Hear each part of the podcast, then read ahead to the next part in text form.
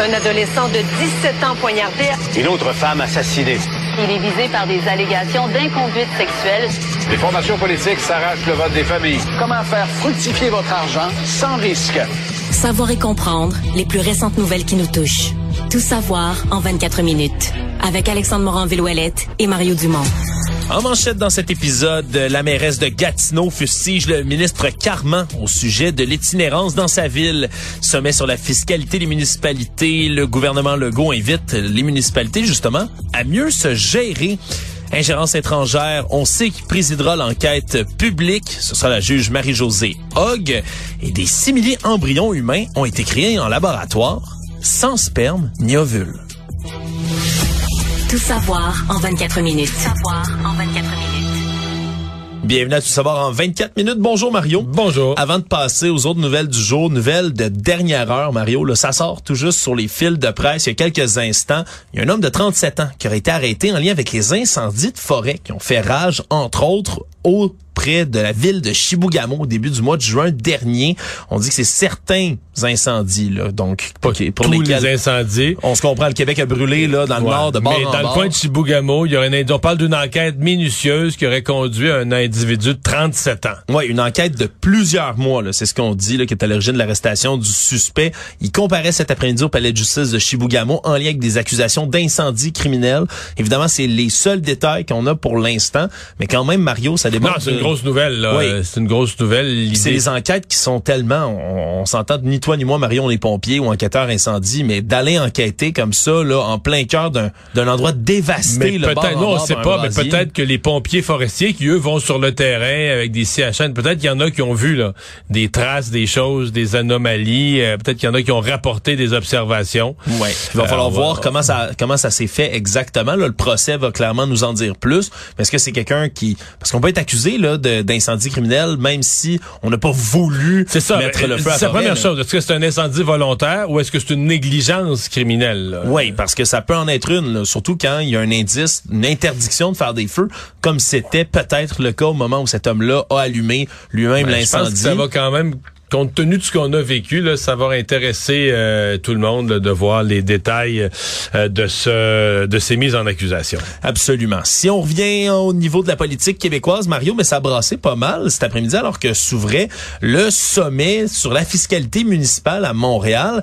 Et avant de parler de fiscalité municipale, justement, ben, ce qui a retenu encore plus l'attention, c'est les propos de la mairesse de Gatineau, France Bellil, qui a interpellé directement le ministre responsable des services sociaux, Lionel Carman, euh, entre autres avec des critiques assez sévères sur sa manière de gérer la question de l'itinérance. Euh, fustiger aussi le manque de ressources dans la province en la matière. On peut écouter, Mario, un tout petit peu le, le cas précis qui relatait que ce serait déroulé à Gatineau dans les derniers Très jours. émotif, hein? Très émotif, oui. Monsieur Carman, j'ai 80 personnes dans un campement. Mon refuge pour sans-abri déborde. Les gens se déplacent dans les autres parcs de ma ville, Monsieur Carman. Monsieur Carman, la semaine passée, j'étais allé voir ces personnes-là, puis il y a quelqu'un qui m'a raconté qu'il y a trois semaines, dans le bois, il a entendu une fille de 18 ans crier, ils l'ont cherchée, puis elle est en train d'accoucher tout seul.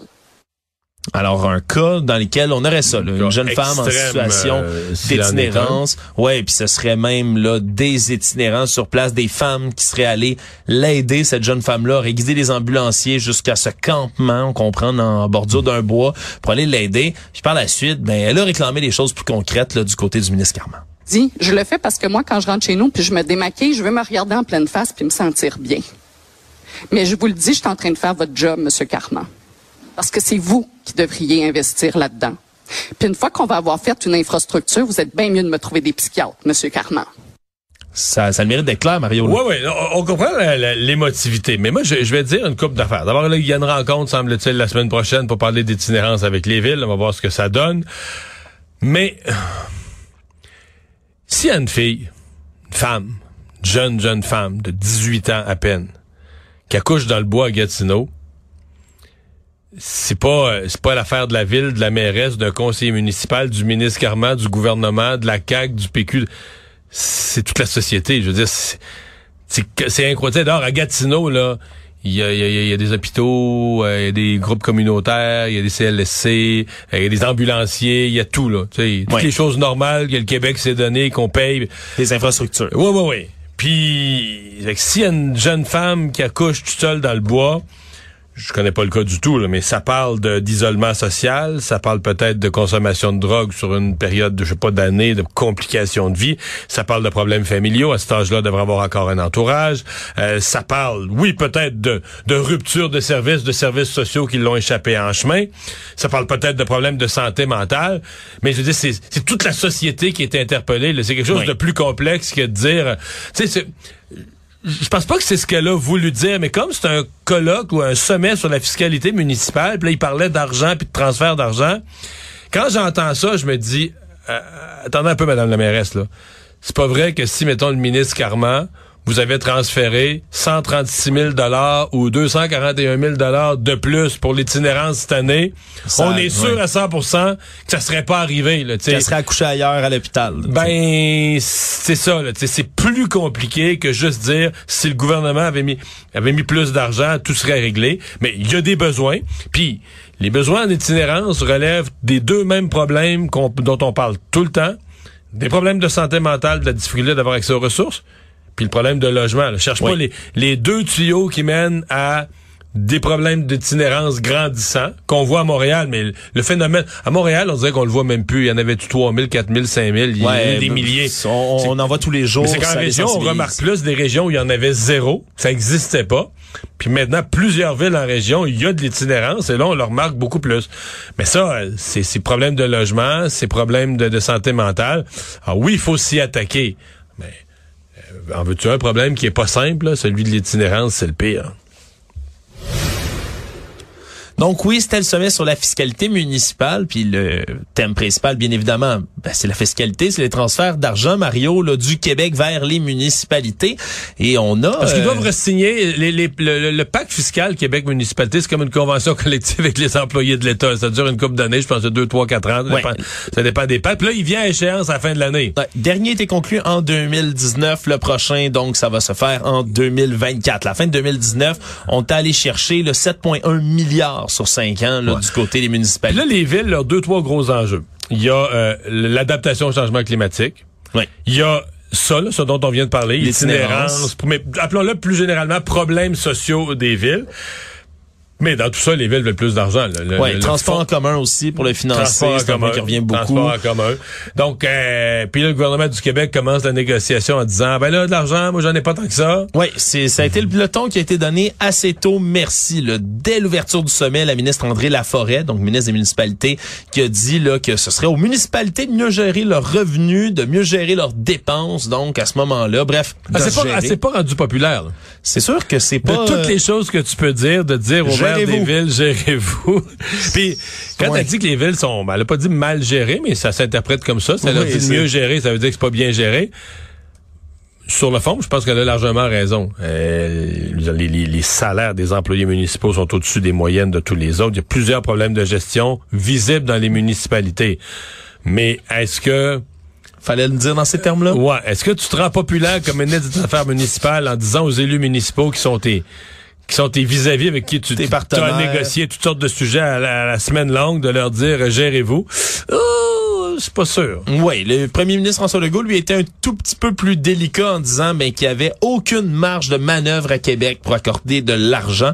Entre autres, c'est la mairesse Plante là, qui, elle, veut revoir le pacte fiscal en ayant beaucoup plus d'argent. On se comprend que c'est Mme Plante qui va toujours mener la charge là, quand il s'agit de réviser la fiscalité des municipalités comme elle est la mairesse de la plus grande métropole ici au Québec. Mais quand même, Mario... euh, Peut-être que le point des changements climatiques va faire plus d'écho. On se souviendra que c'était à l'automne dernier, entre autres, qu'on a formulé cette demande-là. 2 milliards de plus investis par année dans les municipalités pour les aider à s'adapter au changement climatique. Et qu'est-ce qui est arrivé dans, en moins de 24 heures, Mario? Inondation à Ouais, Montréal, c'est vrai, hein. majeure. C'est Non? Et depuis ce temps-là, il y a eu quoi? Du verglas, des incendies de forêt massifs, d'autres inondations, des glissements de terrain. Disons que le, le puis plus Puis, la puis le ministre des Finances, Éric Girard, a un peu changé de discours sur le fait qu'il va falloir sortir de l'argent pour l'adaptation. là. Mais disons que si, euh, tu sais, on, personne n'espère qu'il y ait des dérèglements climatiques de cette ampleur-là, mais sur un an, Mario, on peut le dire, les municipalités, disons que la- le climat a illustré leur point pour eux. Ouais, ouais. Puis ça, c'est à chaque fois, c'est les municipalités se retrouvent avec des, euh, des factures. Actualité. Tout savoir en 24 minutes.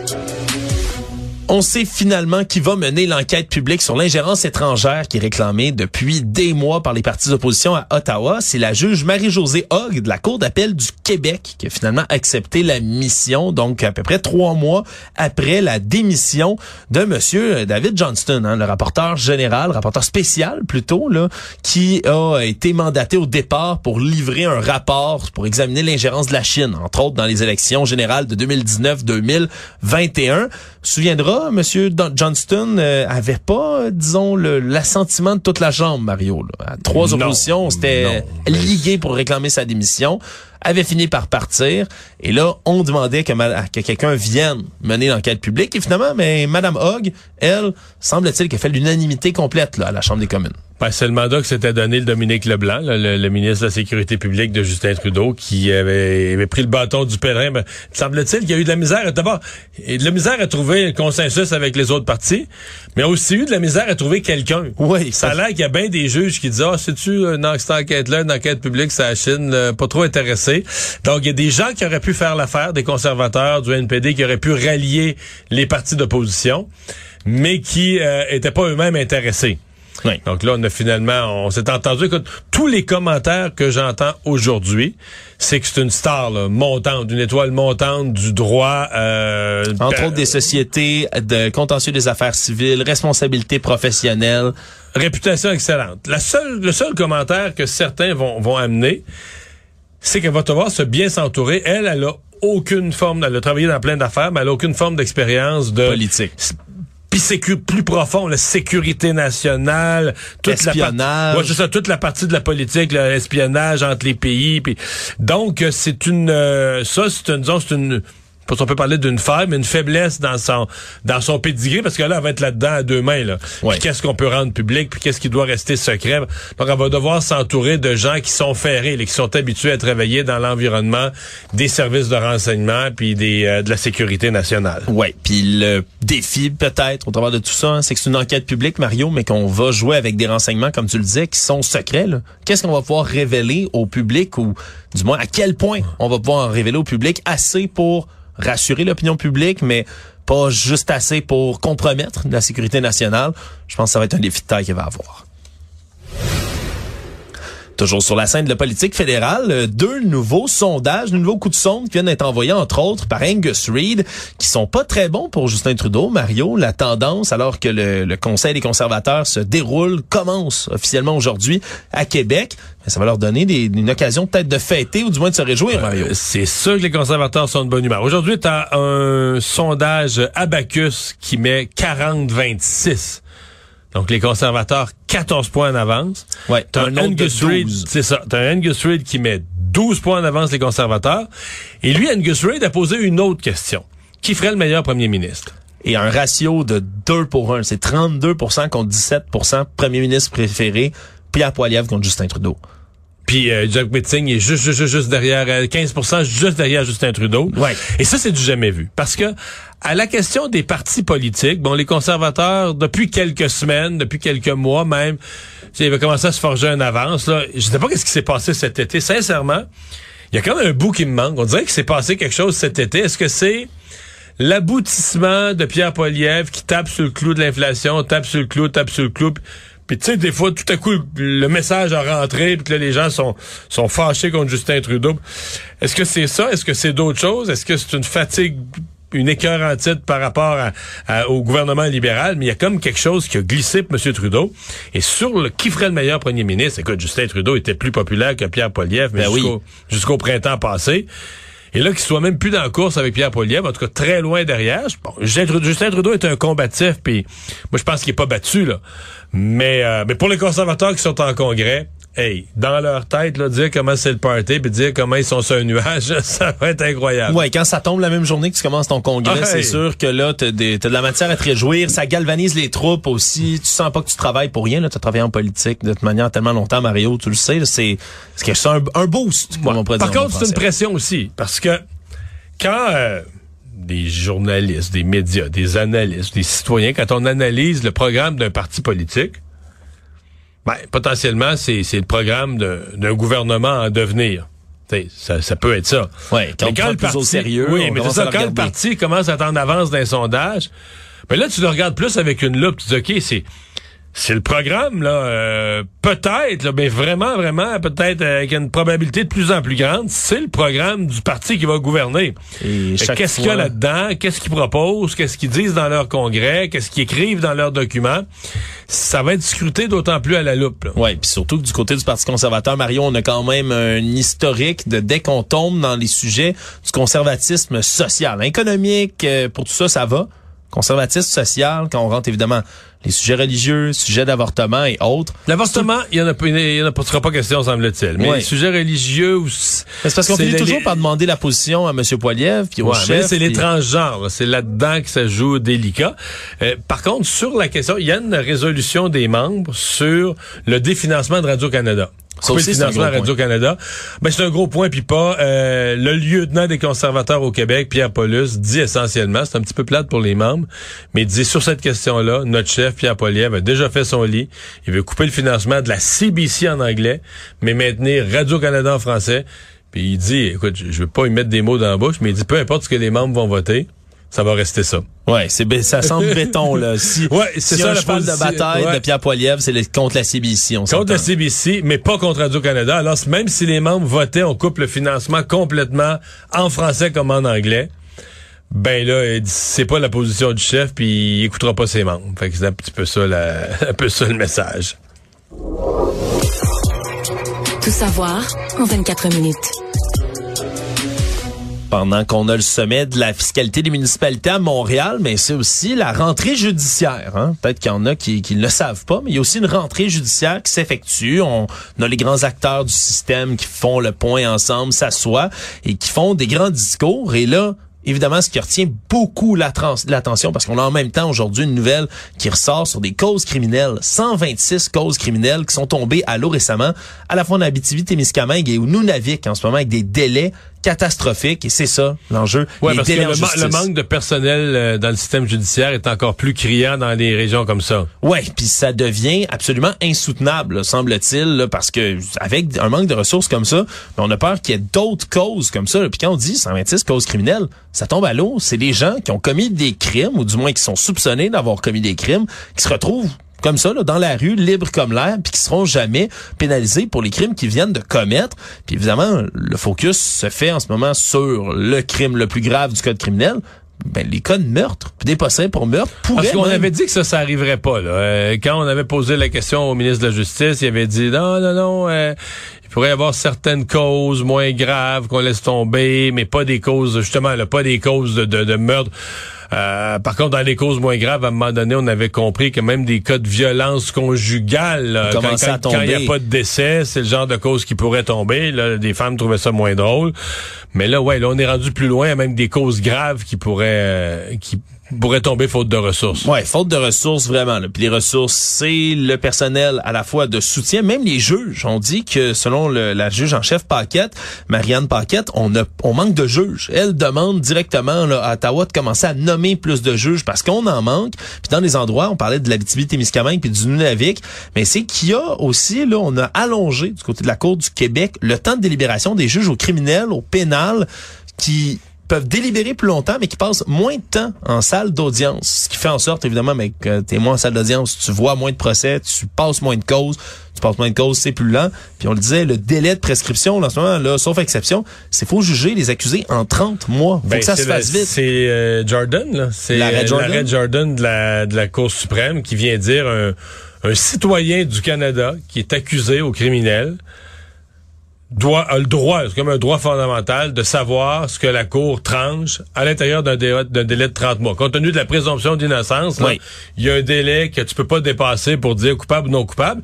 Euh, étant soustrait de, dans ce délai les, euh, les, les, les, les, délais prolongation. toutes les exceptions. Qui sont, non, mais qui sont dus à l'accusé lui-même. Si l'accusé, si l'accusé demande un report d'un mois pour que son avocat lise les documents, ça, ça compte pas. Non, non, c'est pas, c'est pas un petit truc comme ça que tu peux utiliser pour t'en sortir. C'est ça. Ce qui est, ce qui, les délais qui sont causés par l'accusé lui-même ne sont pas comptés, mais sinon, il faut que ce soit jugé en dedans de 30 mois, et ça, la justice a de la misère à, à respecter ça. Économie. On a parlé beaucoup, beaucoup, beaucoup de la température, Mario, dans les dernières semaines, même les derniers mois, tout l'été, un été à la fois le plus chaud depuis très longtemps, mais aussi le plus pluvieux depuis très longtemps également. Et là, le problème, c'est que ça se répercute sur toutes sortes d'endroits, puis particulièrement les cultures d'automne, Mario. C'est ce qu'on apprend aujourd'hui. Deux dossiers différents nos collègues du Journal de Montréal qui parlent entre autres, ben, qu'est-ce qu'on récolte à l'automne? Ben, tout premièrement, c'est la saison des pommes. Hein? On s'en va cueillir dans les vergers.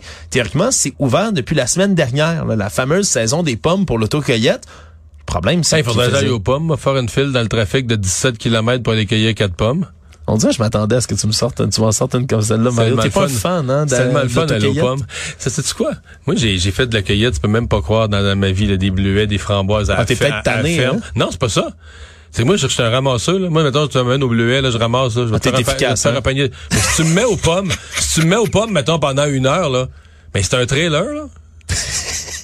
fais avec ça? Pourquoi ça, pourquoi m'étonne pas que tu transformes ça en jeu que tu vas gagner, Non, mais qu'est-ce que tu fais avec deux de pommes? poches de pommes, trois poches de Euh, pommes? tu te promènes, tu prends des petites photos avec Marie-Claude, tes enfants, tu manges une pomme. J'ai fait ça une fois. OK. Bon, mais ben, pour ceux qui aiment ça, aller aux pommes, Oui. Mario, puis prendre leurs belles petites photos Qu'est-ce qui arrive à nos belles pommes? Ben là, le problème, c'est que on est en train de devoir cueillir du côté des pommiculteurs, ben vraiment plus tôt que prévu. Parce qu'habituellement, on peut les laisser, les pommes, puis la saison s'étire, les gens viennent cueillir et tout. Mais là, il, fait- il a fait tellement chaud dans les derniers temps, puis il y a eu Il a fait froid tout le mois d'août. Ouais, mais là, le problème, c'est le coup de chaleur est trop fort, là. le coup de chaleur est trop fort, les pommes mûrissent trop vite. En Ce qui accéléré. fait que t'as des pommes qui fondent, ni plus ni moins, dépendamment de la variété. T'en as qui tombent, t'en as qui pourrissent. Ce qui fait que là, ben, faut s'embrayer, comme ils disent, pour aller chercher, pour aller cueillir des pommes. Ça, puis en plus, avec ça, ben, il y a eu l'eau toute la saison. Puis l'eau, c'est encore plus dommageable pour ce qui est pas dans un, dans un arbre, hein, comme les pommes, c'est dans un pommier. Mais pour les citrouilles, Mario, les citrouilles, pour l'Halloween, en ce moment, semble-t-il que c'est catastrophique la saison Non, mais des il y a citrouilles. plusieurs types de, de fruits et légumes là, qui sont pourrissants. Là. Tu sais, les fraises l'ont été. Tu sais, Le, le temps de il y a tellement d'eau dans le fruit ou dans le légume que les temps de conservation sont réduits. Ça a tendance à pourrir euh, prématurément. Mais dans le cas des citrouilles, ça a l'air d'être pire que pire. là. Non, on dit par exemple chez Citrouille et compagnie qui est à Saint-Sulpice dans la Naudière là qu'on a perdu 50% de la production des citrouilles, 25% de la production des courges qui se sont fait appeler par des villes, tu sais qui demandent là, tu sais pour décorer l'hôtel de ville, les rues, les bâtiments municipaux qui demandent des citrouilles, puis ils sont obligés de refuser des commandes. Parce que quand tu fais ta, ton bonhomme d'Halloween dans un melon d'eau, c'est qu'il tombe toujours sur le côté parce que le fond est pas plat. Ah, ça, c'est pas pratique. Hein. Ça, ça, ça nous prend comme ça des belles citrouilles stables. Mario, on dit que l'autocueillette va se poursuivre. Mais pour les melons d'eau, ça, c'est un peu Ouais. plus incertain. là. La saison des melons d'eau, je pense qu'elle a été meilleure. euh, c'est c'est quoi le pourcentage des citrouilles qui sont faites en juste pour faire un bonhomme ben, à l'Halloween, puis versus parce que c'est- techniquement c'est un aliment. Ah, ben là-dessus, on va se rejoindre, Mario. Moi, jamais je vais gaspiller une citrouille de toute ma sainte tu la manges? Ben, là, je, je prends tout l'intérieur, j'ai la vide, puis quand j'ai la vide, on fait quoi avec ça? On fait un potage à citrouille, tu fais Ouais. une tarte. C'est C'est bon. bon. la citrouille? Tout seul, de même, absolument pas. Si veux mon avis, la vie, moi, j'aime vraiment pas ça. Faut que ce soit bien travaillé, la citrouille. Un potage, là, un potage, tu vois, moi, je, moi, je vide la citrouille, Bon. puis je la donne à ma mère ou à ma grand-mère, puis c'est eux autres qui s'occupent de ça ensuite, Mario. Le monde. Nouvelle qui a de quoi euh, fasciner, donner froid dans le dos en même temps. Des scientifiques qui ont publié, une équipe de chercheurs, dans le journal scientifique Nature, leur toute nouvelle euh, découverte. En fait, ils ont développé des structures qui ressemblent beaucoup à l'embryon humain. Donc, ont été capables de faire, euh, grâce à des procédés chimiques, mais vraiment, comme tu as pris des, des cellules souches embryonnaires humaines, puis les ont développées jusqu'à créer ben, vraiment un embryon humain sans avoir recours du tout à un sperme ni à un ovule. Donc, on parle vraiment, presque, Mario, de, l'immaculée conception, ni plus ni moins. Évidemment, emballons-nous pas tout de suite, là, ça ressemble à un, un simili-embryon humain âgé de 14 jours. C'est pas exactement comme un embryon humain, puis 14 jours, c'est pas pour rien, c'est la limite légale dans le monde pour faire des recherches dans beaucoup de pays, comme ceux-là. On peut pas dépasser ce stade-là, parce que là, on commence à rentrer pas dans le clonage, mais pas loin. Là. On s'entend, ça devient assez délicat, merci, sur le côté éthique. Pourquoi on fait ça? Ben, c'est pour étudier les fausses couches, les malformations congénitales. On veut étudier le développement, entre autres, de ces embryons-là pour voir c'est où ça peut clocher de temps en temps comme ça. Il est où le problème, puis qu'est-ce qu'on peut faire? Donc, pour l'instant, c'est une belle découverte qui peut aider le milieu médical, surtout en grossesse, mais il y a toujours des enjeux éthiques qui sont reliés à ça. Hey, euh, des enjeux éthiques dans ce cas-ci, c'est un euh, c'est un euphémisme là, de dire qu'on puisse euh, quasiment fabriquer artificiellement un être humain. Ouais, enjeu éthique, disons-le. Hey, résumé l'actualité en 24 minutes, c'est mission accomplie.